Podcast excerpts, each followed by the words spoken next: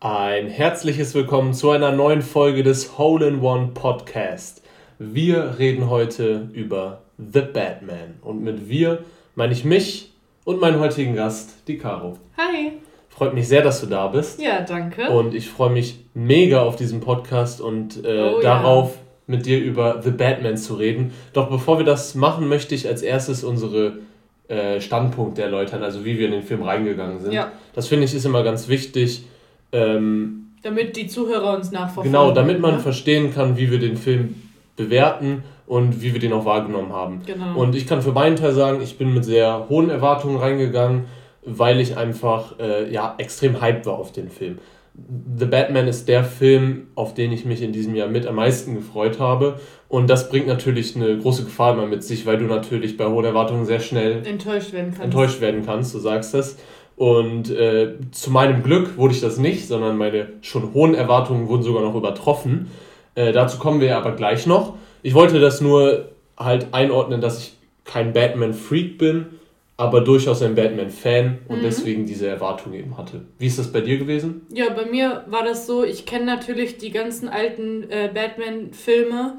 Ähm, ich weiß auch, worum es sich quasi in der Geschichte äh, dreht, aber ich war nie so ein Fan, der so detailliert in die Materie eingestiegen ist und ähm, ja, ich war sehr interessiert, aber hatte halt, sag ich mal, etwas weniger große Erwartungen im Vergleich ja, zu Ja, bist wahrscheinlich relativ neutral, neutral reingegangen. Ja, genau, ja. Das ist eigentlich eine schöne Sache, wenn man neutral genau. in Filme reingeht. Aber das ist ja auch dieses, was ein Fan-Sein irgendwie ausmacht, dass man auch mit diesen Erwartungen spielt.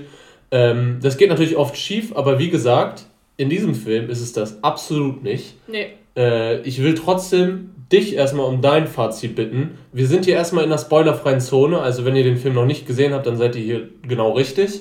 Und wir fangen jetzt erstmal an, über den Film zu sprechen im Allgemeinen und mhm. berücksichtigen dabei nur das, was man in den Trailern sieht. Das heißt, wir sind jetzt hier noch in der spoilerfreien Zone. Schieß los. Ja, also ähm, ich kann am Anfang direkt einmal sagen, meine Erwartungen wurden total übertroffen, wie du schon gesagt hast. Also ich war wirklich begeistert am Ende. Ähm, zur Stimmung des Films, die war richtig gut umgesetzt. Äh, die düstere, finstere Stimmung in Gotham City.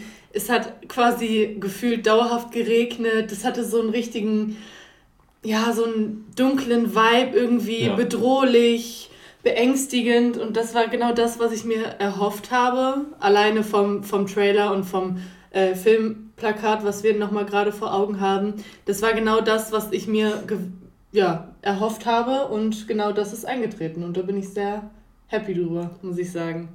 Ich, ja. kann, ich kann mich da nur vollkommen anschließen, wenn euch diese Trailer, die vorher veröffentlicht wurden, gefallen haben, dann wird euch der Film nicht nur gefallen, sondern ihr werdet ihn lieben weil der, diese Trailer zeigen schon, wie du gerade gesagt hast, dieses düstere Gotham, in dem es dauerhaft regnet, was sowieso ja immer Gotham irgendwie ist. Ja. Aber es ist halt jetzt nochmal viel düsterer schon im Trailer gewesen.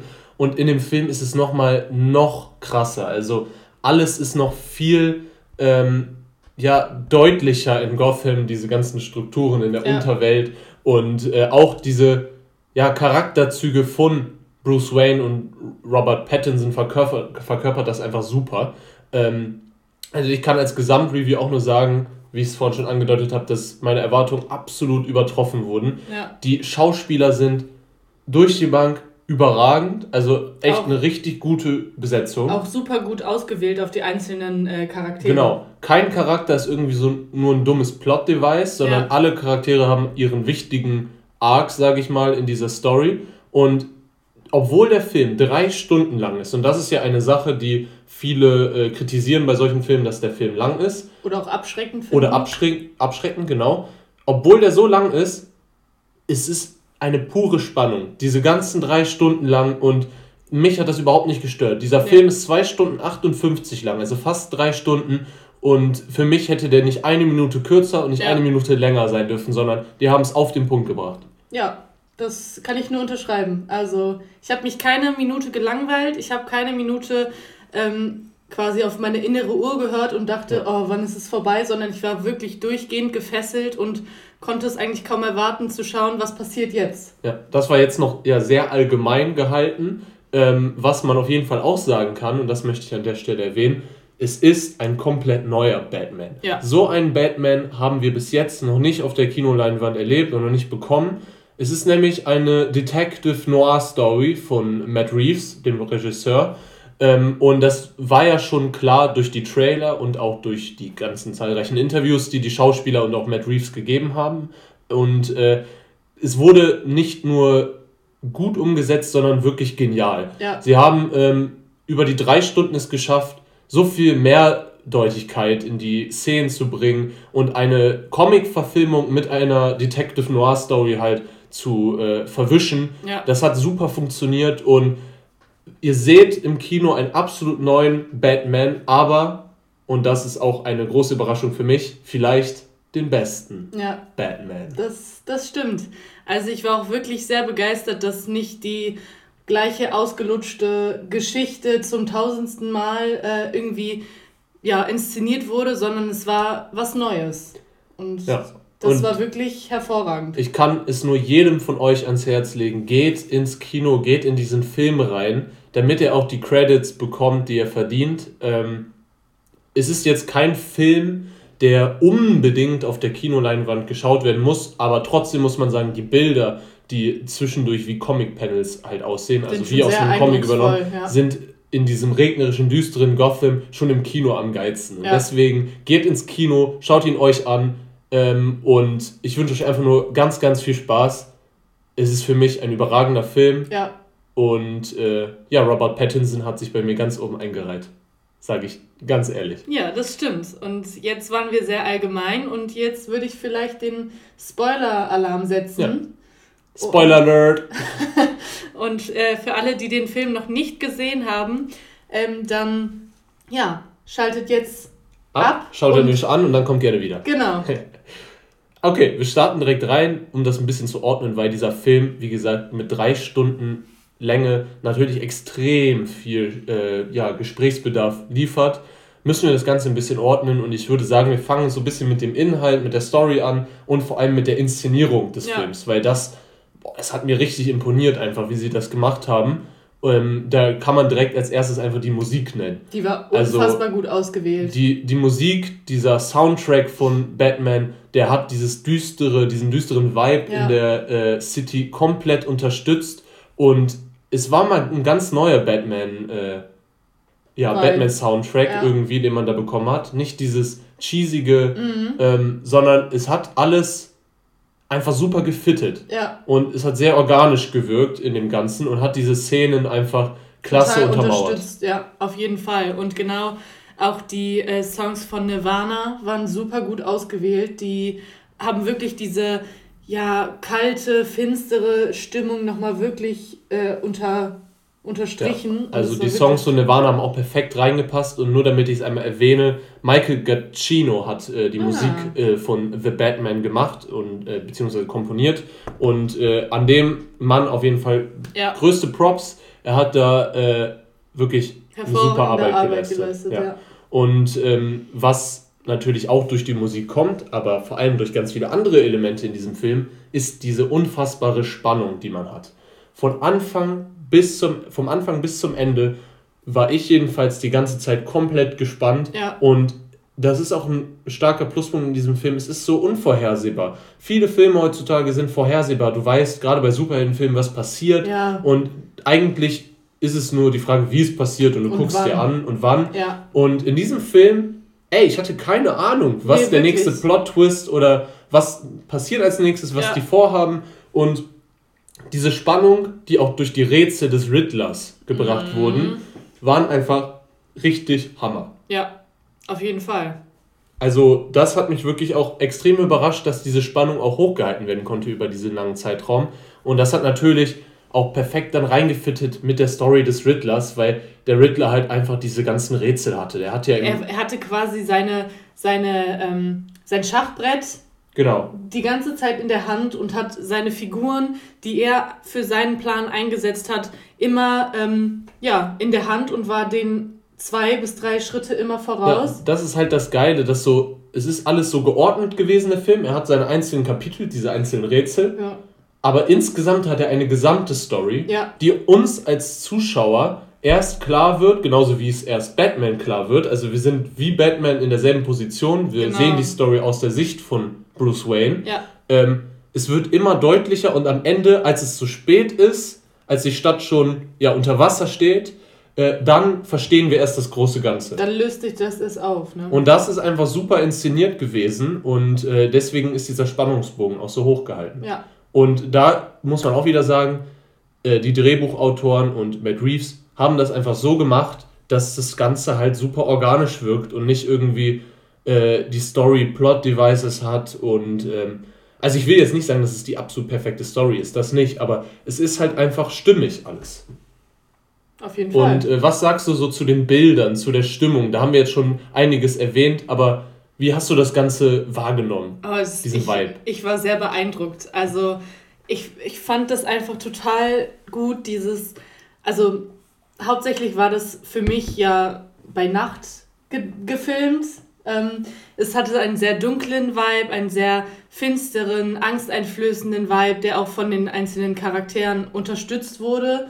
Ähm, einerseits von Bruce Wayne als Batman, der sich quasi genau diese Dunkelheit zunutze macht und den äh, Kriminellen von Gotham City Angst ja. einflößt aber auch vom äh, Riddler, aber da kommen wir später nochmal drauf zu sprechen. Und ähm, ja, es hatte einfach einen sehr gefährlichen Touch. Also es ist definitiv der düsterste Batman, den wir bis jetzt gesehen haben. Ja. Und das hat perfekt gepasst. Und das ist halt das Geile. Das passt auch wieder zu diesem organischen. Es hat genau in diese Story perfekt gepasst, diesen Batman so düster zu machen. Ja. Batman ist ein scheiß Dämon. Batman ist äh, jemand, vor dem nicht nur die Gangster, sondern auch die Bürger Angst haben, der mhm. gefürchtet wird.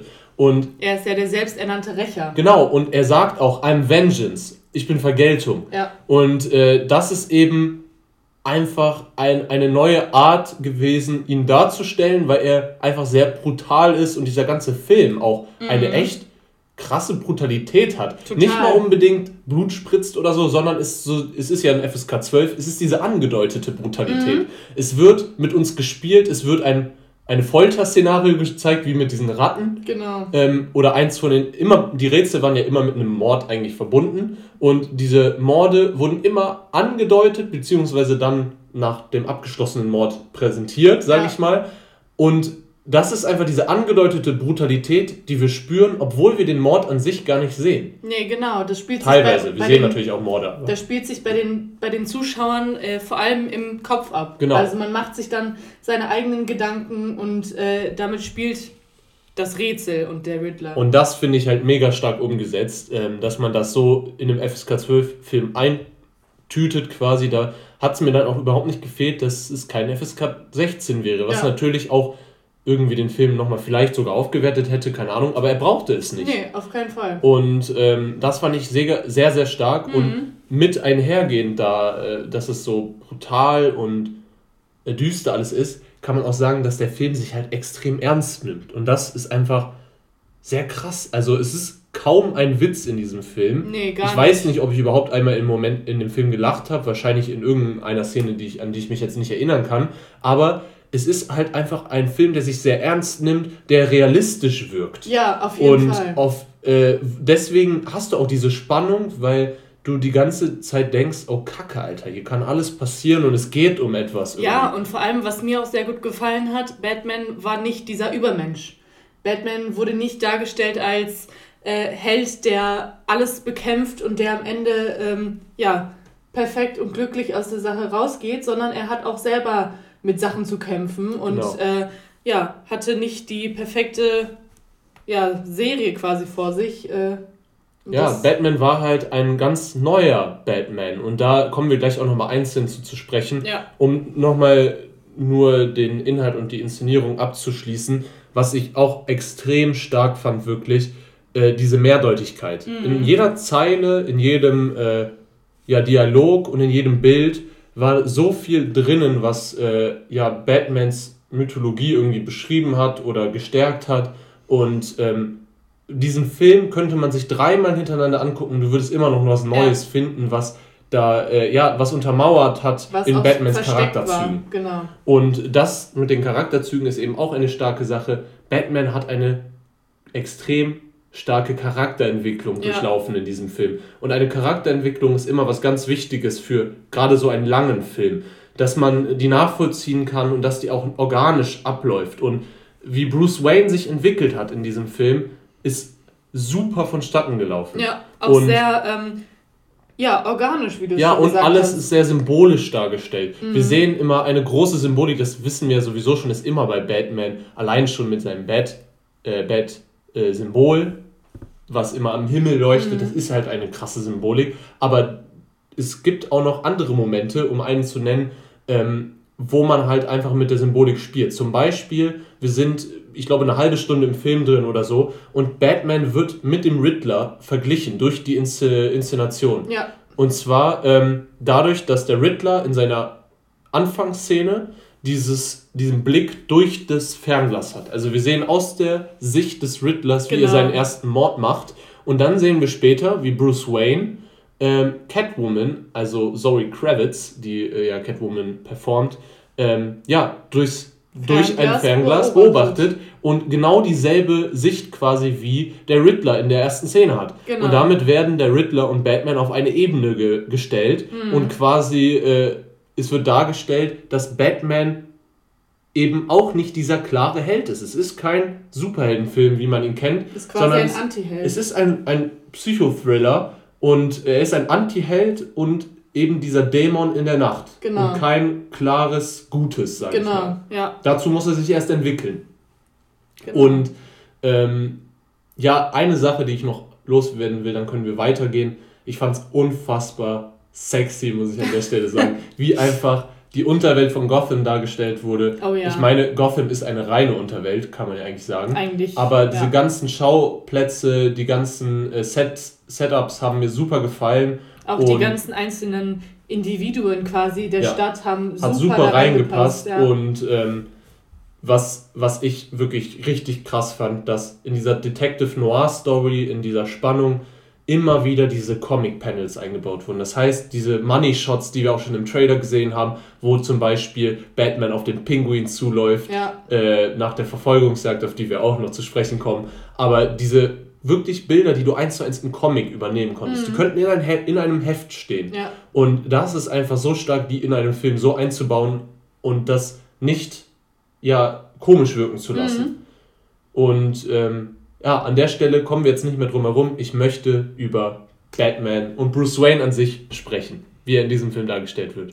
Also ich war wirklich so begeistert. Das war, also meine Erwartungen wurden wirklich übertroffen. Robert Pattinson, sage ich jetzt schon mal, ist eigentlich mein liebster Batman, meine, meine liebste Version des Batman. Äh, hätte ich vorher auch nicht gedacht, aber ich war wirklich sehr begeistert, da man in dem neuen Batman einfach auch diesen inneren Konflikt und seine Diese Abgründe, ja genau, seine eigenen ja, äh, Zweifel und Konflikte mit sich selbst und seiner Familiengeschichte wirklich auch auf eine gewisse Weise nachempfinden konnte. Das, das fand ich sehr beeindruckend. Ich muss auch sagen, Robert Pattinson wurde im Vorfeld einfach extrem Unrecht angetan. Ja, dass, auch sehr äh, unterschätzt. Ja, er wurde halt es war halt so ein unnötiger, eine unnötige Aufruhr. Oh, der Twilight-Darsteller mhm. Robert Pattinson verkörpert jetzt Batman. Es ist halt einfach Bullshit, ihn nur auf, sorry, dass ich das sagen muss, aber Bullshit, ihn nur auf diese Rolle zu äh, ja.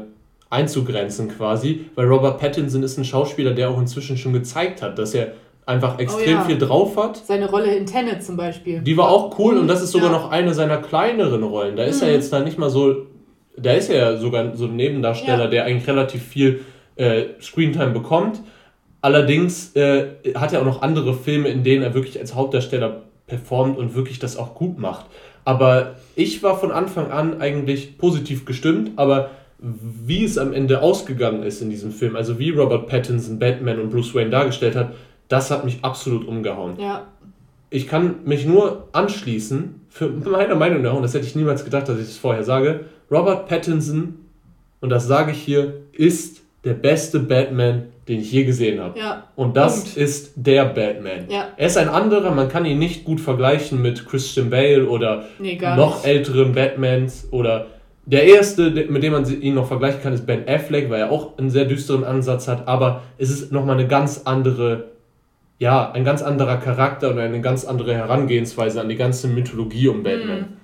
Und deswegen äh, haben sie ehrlich mit Robert Pattinson einfach den besten Schauspieler für diese ja. Version von Batman bekommen. Auf jeden Weil Fall. für die anderen Varianten von Batman, sage ich jetzt mal, wäre Robert Pattinson nicht der richtige Schauspieler. Aber für diese hat er perfekt reingepasst. Ja, auf jeden Fall. Und das fand ich auch einfach sehr stark inszeniert vom Film, wie Batman dargestellt wurde, haben mhm. wir schon gesagt, als Dämon. Er ist jemand, den die äh, ja, Menschen in Gotham fürchten. Er ist sehr brutal. Wir haben gesehen, dass er ja seine Wut eigentlich gar nicht zügelt und gar nicht zügeln will, sondern dass er die wirklich extrem zusammenschlägt, die Gangster. Oh ja. Und äh, das fand ich einfach sehr stark, dass ja man gesehen hat, dass Batman in diesem Film einfach auch so ein kleines bisschen ein Psycho ist. Ja. Also er ist halt auch einfach ein Verrückter äh, aus Sicht von den Polizisten mhm. und den Bürgern. Und man merkt es auch zwischendurch selber, dass er sich in vielen Sachen so selber verliert und auch ordentliche Komplexe hat. Ähm, und das ist einfach super eingebaut.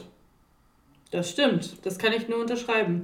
Und gerade die neue Inszenierung des Detective Batman fand ich wirklich gut. Also gerade ich als Laie, muss man ja einfach so sagen, ähm, ich war wirklich sehr begeistert davon, dass er quasi in die Ermittlungen ähm, mit ja, eingebunden war und da auch ja, mit eine führende Position eingenommen hat, weil er derjenige war, der ähm, dem Riddler am schnellsten quasi hinterher war von allen. Ja, und trotzdem war er noch nicht zu schnell. Ja.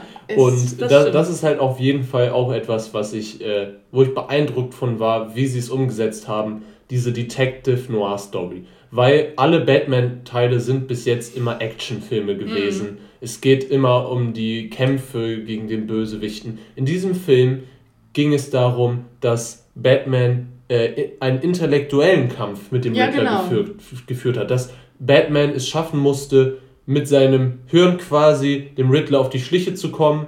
Das war unfassbar Und, gut. Äh, Batman ist in den Comics der Welt größte Detective. Das ist so eigentlich auch eine Story, die halt im Comic so steht. Mhm. Deswegen mhm. ist es halt wahrscheinlich sogar der Comic-akkurateste Batman, den wir je gesehen haben. Ja.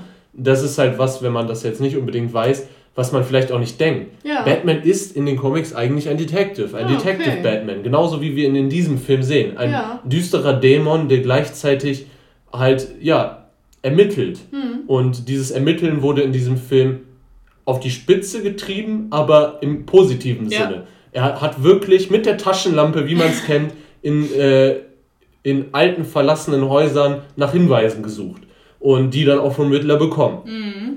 Und äh, das hat einfach super funktioniert und auch die ganze Ausrichtung von dem Charakter, das, das fand ich eine sehr starke Sache, dass Batman direkt in seinem ersten Satz eine, zu einer Detective Noir Story, einer klassischen, gehört ja, dass es so ein Voice-Over gibt. Ja. Dass der Detective quasi ein Tagebuch führt und erzählt, was, was, geschehen, äh, was geschehen ist. Und das ist eine klassische, ein, klassisches, ein klassisches Stilmittel in einem Detective Noir-Film. Und ähm, das wurde hier auch eingesetzt, was ich super fand. Es, ja. Ich dachte, es wäre ein bisschen nervig, aber nee, nein, diese Voice-Overs waren super. Und direkt in seinem ersten Voice-Over sagt er, er weiß, er kann nicht alle retten. Und diese Einstellung, die ist so geil. Es klingt komisch, aber es, in jedem Superheldenfilm muss gefühlt heute äh, ein Superheld eine Übermacht sein, rettet alle und nichts passiert. Ist Niemandem wird ein Haar gekrümmt. Genau. Ja. Und hier wird halt damit gespielt, dass er weiß, er kann nicht alle retten ja. und er versucht, sich das Opfer, er sagt sogar Opfer auszuwählen, ähm, was quasi am wichtigsten ist. Also er wählt seine Opfer gezielt aus. Ja, genau. Und er nennt sie eben auch Opfer. Mhm. Er weiß, dass er ein brutaler Dämon ist, ja. der dessen äh, ja, Gegner wirklich Opfer von ihm sind. Genau. Und, und er handelt mit dieser Furcht. Genau, das äh, wollte ich nämlich gerade auch nochmal äh, erwähnen. Wie wir am Anfang schon gesagt haben, ähm, benutzt er quasi die Furcht, die er verbreitet, alleine durch das Bat-Symbol am Himmel, das in der Nacht aufleuchtet, ähm, ja, um einfach den kriminellen Banden Angst einzujagen, die nämlich dann erwarten, dass Batman aus der nächsten dunklen Gasse, aus der nächsten dunklen Ecke ähm, ja, zum Vorschein kommt und einfach das. Ja. Also das war wirklich das war eine super, ein, Das war ein super Einfall, das in dieser Anfangssequenz vorm ersten Auftauchen von Batman so ja. darzustellen, weil wir haben als Zuschauer natürlich auch darauf gewartet.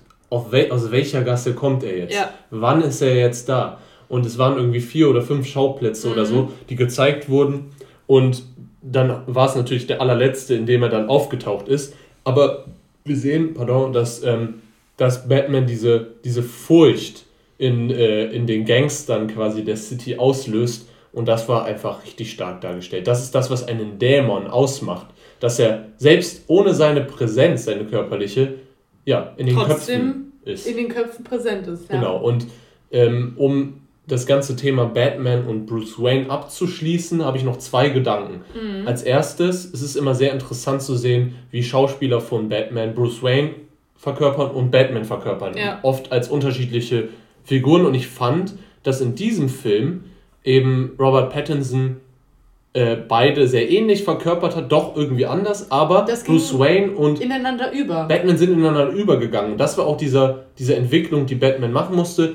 Er ist ein komplett gebrochener Batman, ein gebrochener Bruce Wayne, der eben seine Probleme hat und seinen inneren Konflikt und er, er will nur noch Batman sein. Bruce ja. Wayne ist, wenn er Bruce Wayne ist, ähm, ja, wartet er eigentlich nur darauf, wieder diesen Anzug anzuziehen. Ja, genau. Und er, er will als Bruce Wayne eigentlich gar nicht mehr in Erscheinung treten, auch wenn er das dann im Laufe des Films natürlich machen muss. Und gerade in Richtung letztes Drittel, letztes Viertel sehen wir dann Bruce Wayne auch mehr. Aber ähm, ja, wir, wir müssen einfach verstehen, dass in diesem Film Bruce Wayne und Batman ineinander übergehen. Genau. Und das fand ich einen sehr guten Gedanken auch, weil dieser Batman in dem Film ist ein sehr junger Batman. Er ist im zweiten Jahr erst quasi der mhm. dunkle Rächer und äh, ja, er ist einfach noch, hat noch nicht diese Entwicklung, er ist noch nicht diese Entwicklung gegangen, die vielleicht so ein Christian Bale Batman direkt in seinem ersten Film auch schon beendet hat. Ja.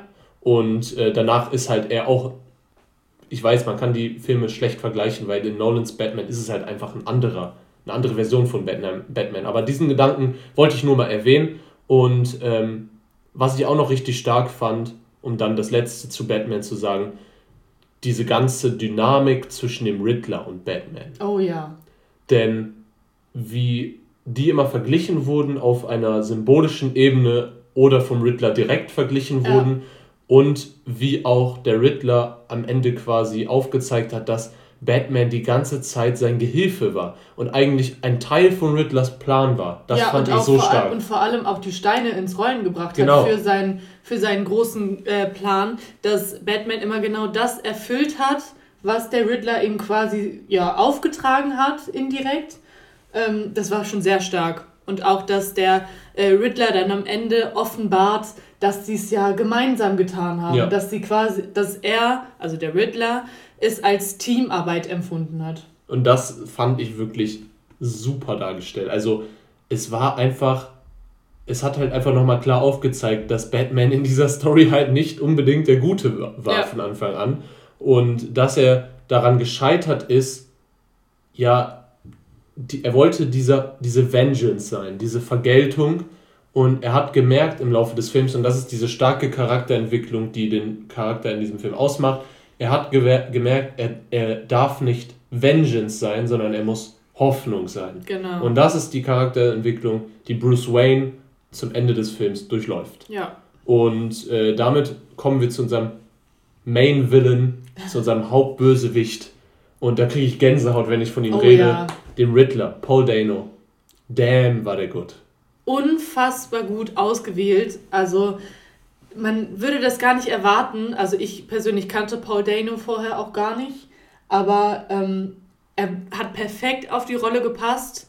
Er hat es unfassbar, ja, äh, so psycho, dunkel, ich kann das gar nicht richtig. Ja, er hat das Worte einfach fassen. sehr düster gespielt, deswegen hat das in diesen Film auch reingepasst und alleine sein erster Auftritt, es war wie in einem oh, Horrorfilm. Ja, total. Im Regen und Gewitter natürlich. Und in dann in, in, der dunklen Wohnung taucht er auf und steht auf einmal als Killer hinter seinem Opfer. Oh, ja. Und es war wirklich Alter, er hat zwischendurch mit seinen Auftritten Horror-Vibes gegeben. Total. Diese ganzen, äh, was ich immer ein richtig gruseliges Mittel finde und ein Stilmittel, was mir aber sehr gefällt, ist so Videobotschaften und Genau. so. Und in diesem Film wurde das mit diesen Videobotschaften als Phone Call Mhm. immer wieder dargestellt. Und das fand ich einfach, das hat was so creepy, äh, so ein creepy Vibe Total. irgendwie. Und das hat super zum Riddler gepasst und Ja. auch, dass er einfach halt dieser normale Dude eigentlich ist, der halt einfach verrückt ist, der, Der auch ein böses Genie einfach ein ist. böses Genie ist und ähm, der sich hinter seiner Maske versteckt, aber eigentlich nicht versteckt, sondern die Maske ist. Und das sagt Genau. er auch. Er ist erst er selbst, wenn er die Maske quasi aufsetzt. Genau, da muss er sich nicht mehr verstecken. Und das ist das Lustige, denn da ist ein weiterer Vergleich zu Batman gezogen. Denn Batman sieht sich in diesem Film auch erst als er selbst, wenn er Batman ist und wenn, er die, Maske, trägt, aufhat. Genau. Und äh, ja, da sind wir wieder bei der starken Symbolik in diesem Film. Ja, Und der total. Riddler, wie gesagt, hat perfekt in diesen Film reingepasst. Er ist einer der besten Bösewichte, Mhm. die in einem Batman-Film je vorgekommen sind, weil er, wie gesagt, er ist ein, ein, ein Psychogenie. Er war Batman immer voraus. Und das ist eben auch das Geile, was du vorhin schon gesagt hast. Batman ist eigentlich, natürlich, er haut allen auf die Fresse und er schlägt alle seine Gegner, aber er schlägt eben bis zum Ende nicht den Riddler. Ja. Und der Riddler ist ihm immer einen Schritt voraus. Und das ist einfach, ja, mega geil und das tut natürlich auch der Spannung im Film gut. Ja, auf jeden Fall. Und das Hauptding natürlich, was wir vorhin schon angesprochen haben vom Riddler, waren natürlich seine genialen Rätsel. Ja, und das hört sich vielleicht komisch an, wenn man sagt, seine Rätsel waren genial und richtig gut durchdacht, aber so ist es einfach. Ja. Auf eine kranke, ist ein scheiß Creep ja, einfach. auf eine kranke, perverse Art und Weise, aber die waren einfach wirklich gut inszeniert und haben am Ende, wenn man das große Ganze betrachtet, wirklich auf eine Art Sinn gemacht. Ja, Also- das ist halt, äh, wir hatten ja schon mal ganz kurz drüber geredet, weil du den Riddler vorher jetzt nicht unbedingt kanntest oder nicht Genau. wusstest, ob der schon mal aufgetaucht ist. Und es ist ja eben, es gibt diese cheesy Variante von Jim Carrey Ja. in dem grünen äh, Fragezeichen, Anzug. hautengen Anzug, ähm, der auch, ich kann dir das ja erzählen, Mhm. weil du den Film ja, glaube ich, nicht gesehen hast, ähm, der in diesem Film halt keine schwierigen Rätsel gestellt hat, sondern einfach nur so eher so da war, als, als Joke. um da zu sein. Ne? So, mhm. Und diese Rätsel hier, die stellen Batman wirklich vor eine Herausforderung. Und wir als Fall. Zuschauer fragen uns auch immer wieder, was bedeutet das jetzt? Und was ist das für ein Rätsel? Und wir wissen nicht, wie diese Rätsel aufzudecken sind. Es gibt Rätsel, zum Beispiel dieses El Rata-Rätsel, was Mhm. über den ganzen Film eigentlich gefühlt nicht ähm, Aufgelöst aufgelöst wird bis zum Ende, Ja. wo dann rauskommt, dass Falcone quasi diese Ratte sein soll. Genau. Also ein Falken Genau. mit Flügeln. Also ein, eine Ratte mit Flügeln. Und äh, diese Rätsel fand ich einfach super. Ja. Sie haben dieses, äh, diesen brutalen, diesen gruseligen Horror-Vibe unterstützt mit zum Beispiel dieser Brutalität, dass zum Beispiel dem, äh, dem Staatsanwalt, meine Mhm. ich, war es, in, bei dieser Beerdigung einfach der Kopf weggesprengt wird. Ja. Es wurde nicht gezeigt, also doch, es wurde gezeigt, wie es die Explosion gezeigt, ja. passiert wird, aber es war wieder diese, ja, diese. Konsequenz und Gedankenspiele, die gezeigt werden Ja, oder äh, nicht gezeigt werden und angedeutet werden. Genau. Und das haben die Rätsel immer extrem unterstützt. Und der Riddler war wirklich furchteinflößend. total. Man Für Batman eben auch. Und das hat mir einfach äh, sehr gefallen. Ja, und man wusste auch wirklich nicht, was passiert als nächstes, wer ist das nächste Opfer des Riddlers. Ähm, die Hinrichtungen, muss man ja quasi so sagen, die äh, teilweise auch öffentlich begangen wurden Ja, im. Internet, ähm, die waren wirklich angsteinflößend. Da hatte ich auch teilweise wirklich Gänsehaut, aber das macht das Ganze auch aus. Also, Und was ich auch mega stark fand, das äh, zahlt auch nochmal auf das Konto der Gesellschaftskritik, die wir vorhin halt genannt haben, dass dieses ganze, ähm, dieses ganze Stilmittel, dieses ganze Thema ums Internet herum eingebaut wurde. Dass der Riddler seine Sippschaft, sage ich mal, Mhm. Ja, übers seine Internet Community, da, ja. seine Community gesammelt hat. Und es war halt einfach ähm, so ein bisschen, ich kann den Vergleich, glaube ich, ziehen, wie so rechtsextreme Gruppen im Ja, Internet, die, die auch über solche Portale Genau, sich ihre- sammeln. ja, Und ähm, sowas ist halt einfach Gesellschaftskritik, was übers Internet alles passieren kann, was möglich sein kann. Ja, das und dass so einfach- einfache ja. Leute, die keine Ausbildung, keine Ü nicht übermäßig stark sind, einfach ihre kranken Gedanken ausleben können und planen können. Ja. Und auch Gleichgesinnte finden können. Genau. Und ähm, es war ja eine kleine Gruppe, es waren so 500 Leute oder so. Mhm. Aber diese 500 Leute reichen halt in diesem Film, um Gotham komplett auf den Kopf zu stellen. Ja. Und ähm, das fand ich einfach sehr stark dargestellt. Äh, und ja, dass der Riddler, was ja ein großes Wort ist, die, die äh, Stadt demaskiert und Mhm. Batman quasi als Bruce Wayne demaskieren möchte, das ist einfach auch ein starkes Motiv, was man immer, das muss man ja auch sagen, man hat den Riddler irgendwie trotzdem verstanden, was er, Ja. warum er das machen möchte, weil die Stadt ist halt am Arsch des Todes. Jeder äh, in einer Führungsposition Hat in der, im Staat Spiel- oder in der Finger Polizei. im dreckigen Spielchen drin. Genau. Ja. Und, Und ist in der Unterwelt eigentlich voll äh, mit drin. Ja, auch in den mafiösen Strukturen in Gotham sind irgendwie alle VIPs der Stadt involviert und genau das ist das Problem, was er auf seine Art und Weise, auf seine kranke Art und Weise ähm, bekämpfen möchte. Und diesen Punkt nehmen wir jetzt mal perfekt als Überleitung zu den Schauspielern, denn wir haben einige Schauspieler, die richtig eine Mafia-Performance liefern, wie in einem Mafia-Film. Und zwar zum Beispiel John Turturro oder auch Colin Farrell. John Turturro, der Falcone äh, spielt. Ich kenne John Turturro nur durch Transformers. Den habe ich als Kind da immer gesehen. Deswegen ganz anders in Erinnerung, aber in diesem Film passt er perfekt als dieser Big Mafia-Boss. Auf, auf jeden Fall. Er hat für mich diesen Mafia-Boss total verkörpert. Also ich hätte mir... Ich habe ihm das voll abgekauft. Nicht einen Moment hätte ich mir gedacht, nee, das passt nicht. ja, total. Und genau dasselbe bei Colin Farrell, den man einfach immer noch nicht erkennt hinter dieser Pinguinmaske. Also ich hätte niemals gesagt, dass es Colin Farrell ist. Und er hat tatsächlich gar nicht so eine fette Rolle, wie man vielleicht denkt. Weil, hallo, so eine bekannte Rolle wie Pinguin durch so einen bekannten Schauspieler besetzt.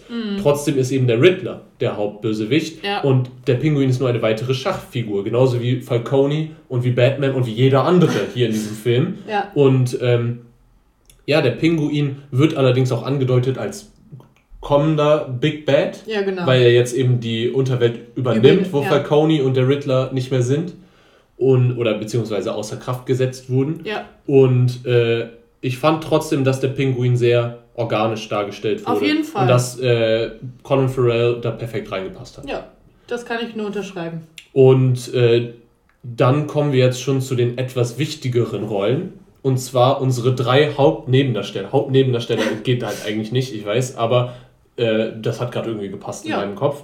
Und zwar äh, fangen wir einfach mal an mit Andy Serkis als Alfred. Oh. Äh, da war ich wirklich so fett überrascht. Das hätte Total. ich niemals gedacht, weil ich war am Anfang, das war einer der Punkte, wo ich sehr kritisch äh, dem entgegengefiebert habe. Äh, ich habe gedacht, hm, wird wirklich Andy Serkis Alfred gut verkörpern können? werden, ne? Weil erstens ist Andy Serkis auch gar nicht so, also wirkt nicht so alt. ja. Dann dachte ich mir schon, hm, Alfred muss halt ein älterer Mann sein, der so weise wirkt und Batman diese Vaterfigur so ein bisschen Ja. geben kann und ihn leiten kann.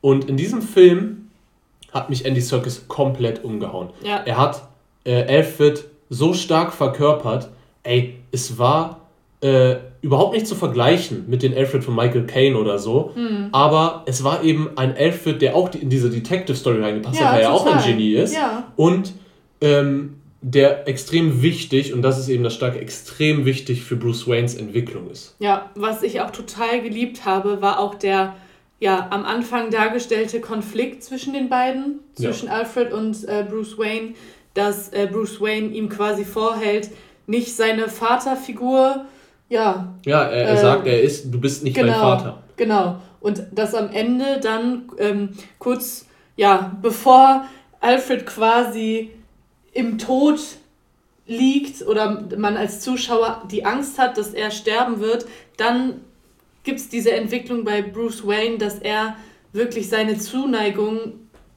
Alfred zeigen kann. Und da, da hat er es, glaube ich, auch erst selber realisiert. Das ist eben dieser innere Konflikt, den er selber dort erst lösen konnte, als Genau. Alfred im Sterben lag, dass er Furcht nicht vor dem Tod hat, sondern davor nochmal jemanden ja. Wichtiges zu verlieren. Und das Genau. ist eben Alfred. Und das fand ich sehr stark, weil, ich bin ehrlich, ich dachte, die töten Alfred Ja. einfach. Und es war wirklich eine krasse Szene. Und ähm, es hat aber super zu dieser Charakterentwicklung von Bruce Wayne gepasst. Auf jeden Fall. Und wie gesagt, Andy Serkis, hervorragende Besetzung als Alfred. Ich bin ein absoluter Fan davon. Und ähm, ja. um das zu sagen, weil sonst verlieren wir das aus den Augen, nur ganz kurz erwähnt, diese Gadgets von Batman fand ich auch sehr cool. Irgendwie. Unfassbar. Alles sehr Detective-anlastig, Ja. diese Linsen, die zwar ekelhaft waren, wie die das immer reingetan haben, äh, für Leute, die damit ein Problem haben, aber äh, an sich cooler Einfall. Einfach ein super cooles Mittel, damit Batman sich im Nachhinein nochmal alles äh, durch den Kopf gehen lassen kann, auch visuell sich das nochmal eins zu eins Ja. anschauen kann. Äh, es war wirklich sehr gut Dann durchdacht. kommen wir zu den letzten zwei großen Schauspielern auf der, äh, der Liste, die wir hier noch haben. Und zwar Jeffrey Wright als Jim Gordon, der Mhm. mich ebenfalls genauso wie Alfred, also genauso wie Andy Serkis, extrem überrascht hat, weil ich liebe Gary Oldman in The Dark Knight und The Dark Knight Rises als Jim Gordon. Ja. Und natürlich in Batman Begins, so in der The Dark Knight Trilogie einfach. Und ich habe mir die ganze Zeit gedacht, hm, Jeffrey Wright als Gordon, kann, Kann das, das- gut funktionieren ähm, in dieser ganzen Story? Aber hell yeah hat das funktioniert. es war so geil, wie Batman und Gordon zusammen Als Duo funktioniert haben, ja. ja. Und die haben zusammen ermittelt. Es war richtig stark, das hätte ich niemals gedacht. Die haben als Duo zusammen ermittelt und sogar gekämpft. Ja. Die standen füreinander ein, die haben sich vertraut, auch blindes Vertrauen. Genau, ja. Und ähm, das war einfach extrem geil. Es hat super reingepasst und Jeffrey Wright hat Jim Gordon perfekt verkörpert, weil Jim Gordon ist eben dieser eine, dieser eine Polizist, der immer gerade ist, ja, der sehr aufrichtig ist. Genau, und das ist halt der, ist er halt einfach, Ja. dieser Gordon. Und dass er in diesem Film halt auch kein Commissioner ist, sondern Mhm.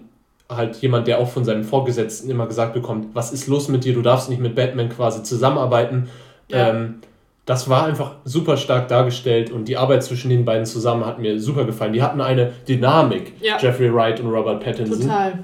Das hat Hammer funktioniert. Ja. Und auch eine gute Dynamik haben Zoe Kravitz und Robert Pattinson. Genau, Catwoman und Batman. Ähm, Zoe Kravitz hat mir super gut gefallen.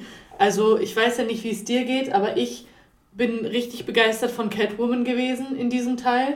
Sie war auf der einen Seite sehr elegant, wie eine Katze, sehr dynamisch, äh, aber auf der anderen Seite auch richtig gefährlich und ja, hat ihre Wut auch zum Ausdruck gebracht.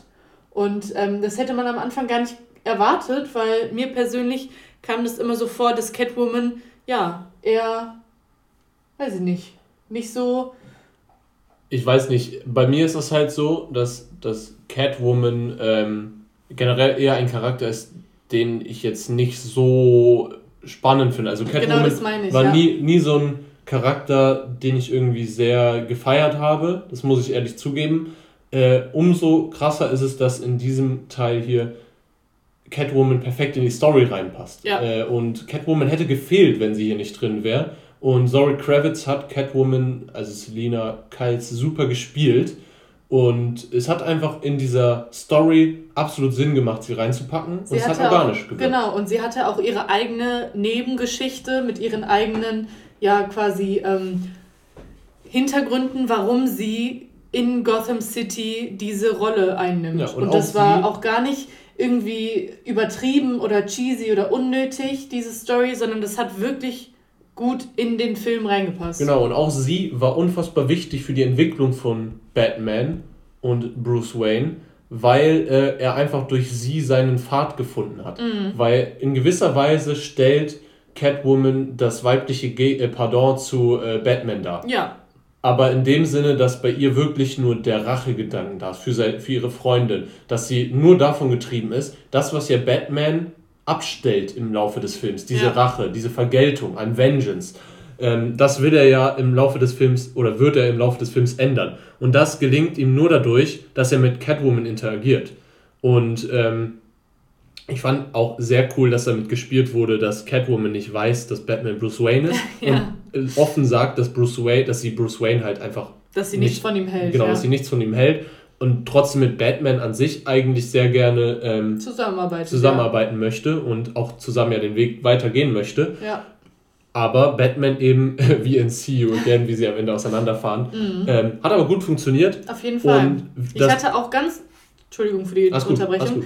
Ich habe auch am Ende ganz kurz den Gedanken gehabt, ob Batman nicht vielleicht mit äh, Catwoman zusammen Gotham verlässt. Ich war mir auch nicht sicher, weil das auch von vornherein nicht so äh, ja, vermarktet wurde, ob das jetzt ein Einzelteil ist mhm. oder ob da vielleicht ein Franchise drauf gebaut wird und eine Trilogie kommt oder so. Ja. Und das wurde ja, ist ja immer noch nicht klar, aber nach diesem Film kann, können wir auf jeden Fall sagen, es gibt die Möglichkeit es dazu. Es gibt fette Möglichkeiten, ein Franchise daraus zu machen und es wird auch passieren, weil der Film ist jetzt schon nach, äh, es ist die erste Woche und ich habe nur gesehen, auf IMDb ist das jetzt schon ähm, auf, mit einem 9,1 gerankt, mhm. also genauso wie The Dark Knight, das fällt natürlich noch nach unten, aber ähm, ja, der Film kommt bis jetzt super an und der wird dementsprechend auch ein absoluter Kassenhit sein. Ja. Und deswegen wird es auf jeden Fall eine Fortsetzung geben, da bin ich mir ziemlich sicher. Denke ich auch. Und äh, dann kommen wir, glaube ich, jetzt zu einzelnen Szenen, oder? Ja.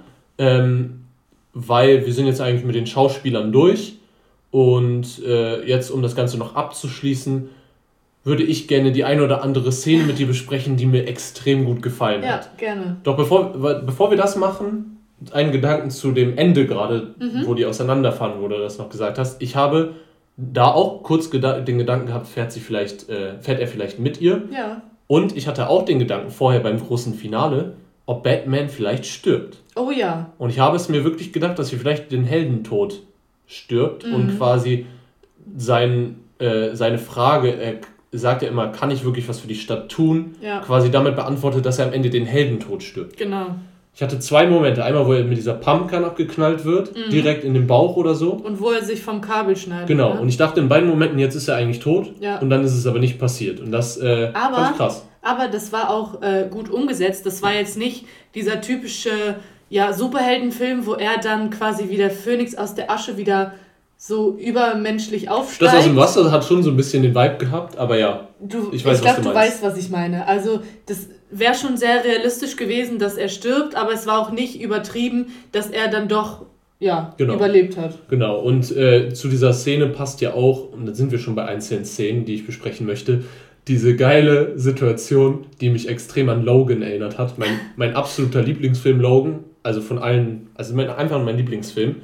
Ähm, wo ja auch Wolverine einmal sich so eine Art Adrenalinspritze reinpfeffert mhm. und seinen letzten Kampf quasi führt. Ja. Und in diesem Teil ist es äh, von, also in The Batman ist es auch so, dass sich äh, eben Batman einmal so eine Adrenalinspritze reinpumpt. Ja. Und äh, das halt, als er so ganz am Arsch ist, genau. um halt Catwoman zu retten. Ja. Und dann ist er ja komplett wild, durchgedreht und hätte fast den anderen Riddler, einen von den tausenden Riddlers, sehr guter Einfall, dass sie so viele Riddlers ja, da dann am Ende Armee. Mhm. eingepackt haben.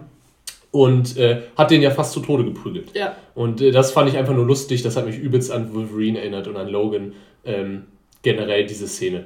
Und äh, hast du irgendeine Szene, die, die du atemberaubend fandest, die dir extrem im Kopf geblieben ist? Oh ja, da fällt mir direkt eine ein. Der Moment, als Batman die Wohnung des Riddlers betritt, fand ich persönlich unglaublich spannend, auch unglaublich gut umgesetzt, aber einerseits auch total ja, bewegend auf eine gruselige Art und Weise, weil da einfach dieses böse Genie richtig zum Vorschein kam äh, vom Riddler. Er hat seine Wände tapeziert mit unfassbar vielen Zeitungsausschnitten, hat da seine äh, Prototypen für seine ja, Folter, ähm, ja, Foltereinrichtungen ja. platziert und es war einfach diese kranke Auslebung seines, ja, seines... Seiner Vorstellung genau, und seines Plans. Das war einerseits unfassbar gruselig, aber auch irgendwie auf eine komische Art und Weise beeindruckend. Ja, und man hat halt, was ich krass fand, beeindruckend, weil man hat gemerkt, es war das erste Mal gefühlt, dass Batman Furcht gespürt genau. hat. Er hatte genau. Furcht davor, demaskiert zu werden. Ja. Und als Bruce Wayne äh, offenbart, zu offenbart, zu werden, was mhm. ja auch angedeutet wurde äh, die ganze Zeit durch das Video, ja. die hätten sich das ja einfach angucken können, dann wäre ja das mit der City quasi rausgekommen. Ja. Allerdings hat er es ja extra, also Passwort die haben es ja nicht gemacht, weil er ja dachte auch, dass äh, da halt er demaskiert wird und nicht die Stadt quasi ähm, ja, erschüttert wird. Genau. Ja. Und ähm, ja, das war einfach auch eine, eine sehr starke Szene. Hast Ja, du recht. genau. Was äh, mir auch auf jeden Fall im Kopf geblieben ist, ist, wie gesagt, die Anfangsszene, die haben wir vorhin schon besprochen, da Mhm. brauchen wir nicht mehr viel zu sagen. Die ganzen Rätsel, alle für sich genommen einzigartig und sehr spannend Ja. umgesetzt. Und äh, trotzdem habe ich noch zwei Szenen, die wirklich für mich mit die stärksten im Film sind. Die erste sind, oder die ersten sind die Verhörszenen. Oh, das heißt, ja. einmal, wo Batman im Polizeirevier aufwacht um den, äh, und um ihn herum sind die ganzen Officers. Und, Und- auch da war er kurz davor, demaskiert zu werden. Und das Ja. fand ich Da unfassbar. hat man auch seine Furcht wieder Genau, und da wurde unfassbar gut damit gespielt, wie diese tausenden Officer wirklich kurz davor waren, seine Identität zu lüften. Ja, und er hat Furcht und Wut vor allem äh, dann auch gezeigt. Und hat sich provozieren und, lassen. und hat sich provozieren lassen und das fand ich sehr, sehr geil, diese Szene und die hat mir den Vibe gegeben, wie eine andere Szene mir eben auch den Vibe gegeben hat von The Dark Knight, von der Joker-Verhörszene und zwar später im Film, wo tatsächlich das erste Mal Batman den Riddler begegnet. ja, Wo der Riddler schon demaskiert ist und man nur Paul Dano quasi sieht, ja. also den Lappen, äh, der quasi ja komplett irre ist und Ja. mit ihm Von da mit, nur von einer erwartet. Scheibe getrennt redet. Und diese, dieses Gespräch, ey, das war ein Psychokampf von dem Riddler Hm. und äh, hat Batman ja auch wirklich aufs, ja, Auf die Weißblut gebracht. ja, Also und auch- das war eine Szene, die hat mich so an, hart an diese Verhörszene mit dem Joker erinnert. Ja, total. Fand ich super. Und auch selbst jetzt schon, als der Riddler im Gefängnis sitzt und aktiv nicht mehr viel anrichten kann, hat er trotzdem äh, Batman immer noch in der Hand und kann mit ihm Ja. spielen. Und das fand ich unfassbar spannend zu Ja, sehen. vor allem einfach. dieses letzte große Rätsel konnte Batman nicht lösen. Ja. Bis es dann halt vom Riddler sogar schon ausgeführt wurde, der Ja. Plan, und Gotham eben in, unter Wasser steht. Ja. Übrigens, das ist eine Sache, natürlich ist es absolut drüber, aber ich fand es irgendwie nicht schlimm. Es hat nicht Nee. gestört, es hat irgendwie gepasst hier in diesem Film. Und Dieses damit kommen, große Finale. damit kommen wir zu äh, der meiner Meinung nach geilsten Sequenz, geilsten paar Minuten in diesem Film. Ich bin komplett aus dem Häuschen, was diese Szene angeht. Du merkst es schon, ich raste schon jetzt wieder aus. Ich will diese Szene unbedingt wiedersehen. Es ist die meiner Meinung nach beste Verfolgungsjagd, die ich je in irgendeinem Film gesehen habe. oh ja. Die Verfolgungsjagd im Batmobil von Batman, der den Pinguin quasi jagt. Oh, das war unfassbar Ey. genial. Ich fand es so super.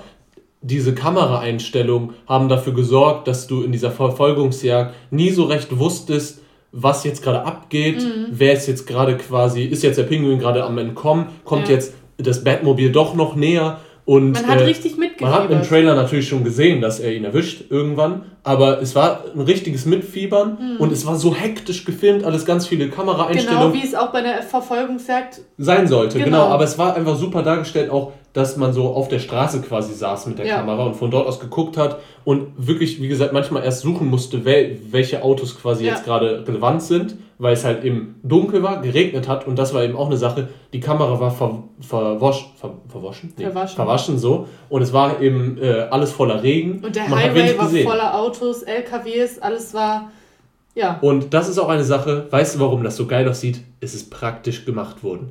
Dieser Stunt, wo am Ende Batman aus dem Feuer rausspringt, ist fucking echt gemacht worden. Ja, Matt Reeves hat das bestätigt. Das ist ein Stunt, der nicht durch CGI entstanden ist, sondern sie sind wirklich mit einem Auto aus einem Und aus das sieht man. Feuer, aus dem Feuer rausgesprungen und deswegen sieht das gut aus. Das ist eine Sache, die ich an Marvel wirklich nicht mag, dass alles von, vor, der, vor dem Greenscreen passiert, Mhm. alles ist CGI und wenn man mal solche Sachen einbaut, Ja, Alter, es sorgt für die beste Szene im Film. auf jeden Fall. Und es hat mir auch totale Cowboy-Vibes gegeben am Ende, wie Batman dann äh, Auf im, Hin zu genau, im Hintergrund die lodernden Flammen und er ganz langsam, ja, wie der selbsternannte Rächer, genau, die Vengeance. er auf ihn zuläuft und äh, dem Penguin quasi, ja, Jetzt, ja, genau, so stoppen möchte. ja, genau, ja.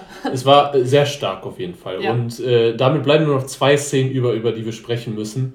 Und zwar die letzte Szene. Das ist so einer der Punkte, da weiß ich noch nicht, was ich davon halten soll. Ja, ich auch nicht. Und ich bin zwar, ein bisschen skeptisch. Wir ne? reden natürlich davon, dass Barry Corrigan als der Joker geteased wurde. Ja. Ich wusste, um ehrlich zu sein, erstmal nicht, dass es Barry Corrigan ist. Wir haben es nachgeguckt danach. Barry Corrigan ist der ähm, aus, aus Eternals. Eternals. Ich weiß nicht mehr welchen. Der Druig. Druig, genau.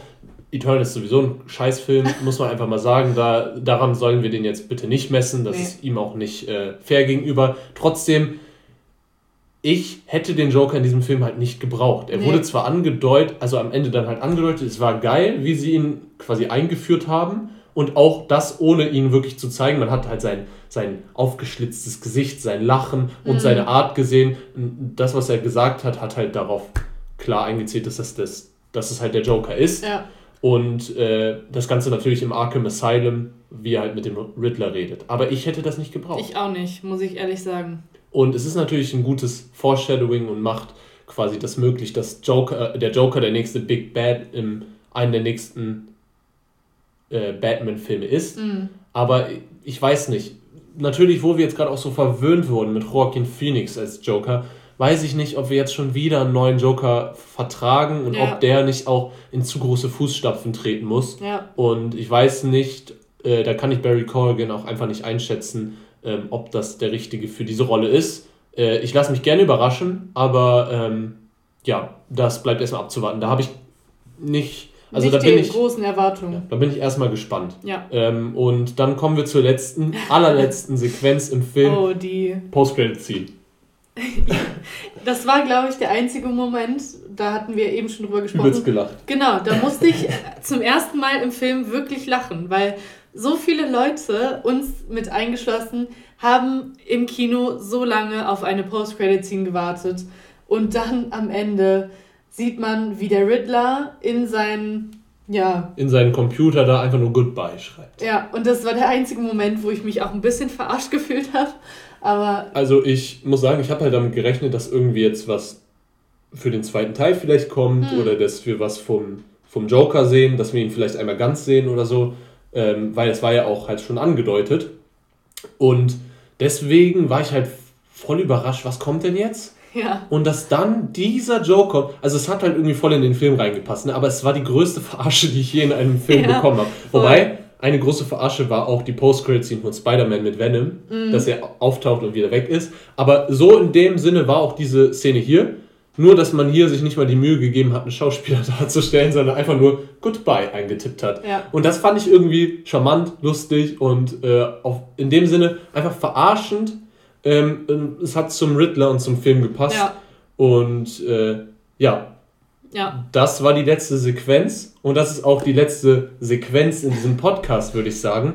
Es hat mir unfassbar Spaß gemacht, mit dir über den Film zu reden, weil meiner Meinung nach ist das einer der besten Comic-Verfilmungen aller Zeiten, einer der besten Batman-Filme ja. aller Zeiten und dieses Piece ist einfach ein Meisterwerk. Ja, ich liebe total. den Film. Ja, ich und ich freue mich, ihn wieder zu sehen. Ja, wir müssen unbedingt in die originale Version. Da habe ich auch eigentlich Bock drauf, um das nochmal alles anders wahrzunehmen. Ähm, ja, es war einfach super cool heute und ich freue mich, bald wieder mit dir einen Podcast aufzunehmen. Vielleicht, wenn wir dann, äh, keine Ahnung, den nächsten Film von ja. DC oder Doctor Strange 2 oder so gucken. Ja. In dem, in dem Sinne von The Batman, in dem Sinne der Post-Credit-Scene von The Batman, würde ich sagen, goodbye. goodbye.